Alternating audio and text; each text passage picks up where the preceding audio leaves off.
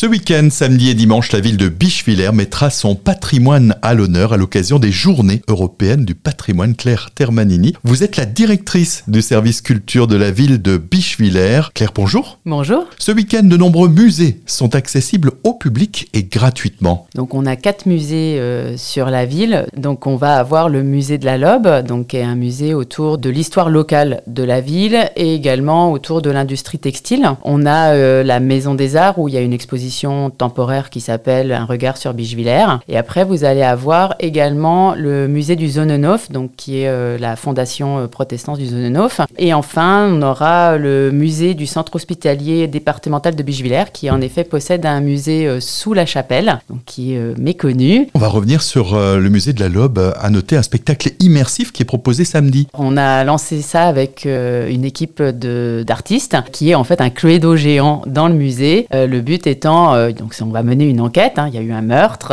euh, donc c'est de savoir qui a pu commettre ce meurtre, mais à une époque où justement c'était l'époque du textile, donc on va retrouver des personnages importants de cette époque-là qui étaient dans la ville. Une exposition temporaire, vous en parliez, et s'intitule Un regard sur Bischwiller.